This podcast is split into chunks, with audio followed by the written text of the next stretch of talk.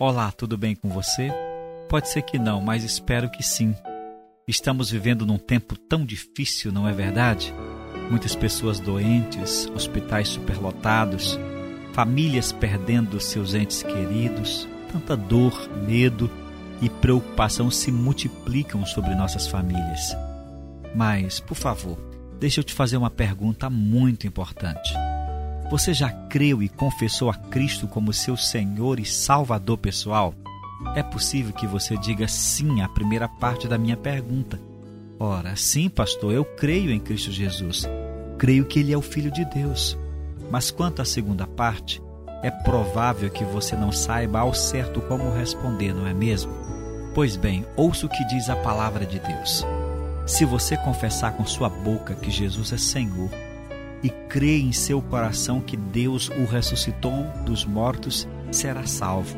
Pois é crendo de coração que você é declarado justo e é declarando com a boca que você é salvo. Romanos 10, 9 e 10. Você observou bem o que diz o texto? Precisamos crer em nosso coração que Jesus vive, que Deus o ressuscitou dentre os mortos também precisamos confessá-lo como Senhor e Salvador de nossa vida, para que sejamos aceitos por Deus e salvos da condenação eterna. Ouvinte, crer e confessar Jesus como Senhor e Salvador faz toda a diferença, tanto na vida quanto na morte. Em nossa vida, porque Ele perdoa os nossos pecados, nos transforma em uma nova criatura nos liberta de todo mal e nos capacita a ter plena comunhão com Deus neste mundo. Além do mais, Sua graça sustentadora nos ajuda a enfrentar os tempos difíceis, como o que estamos passando agora. Mas é sem dúvida em nossa morte que Cristo faz toda a diferença, pois para aqueles que estão em Cristo Jesus, até a própria morte é ressignificada, ela não é mais o fim os que confessaram a Jesus desfrutam da certeza gloriosa da ressurreição e de que viverão para sempre com o Senhor na eternidade.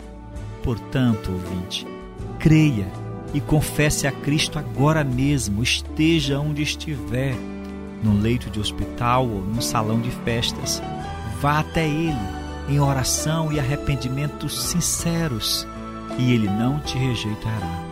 Tenha um ótimo dia e que Deus te abençoe.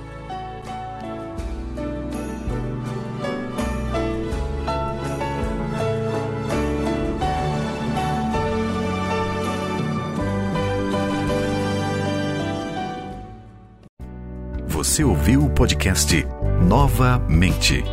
Compartilhe nossas reflexões e siga o pastor Domingos Machado nas redes sociais.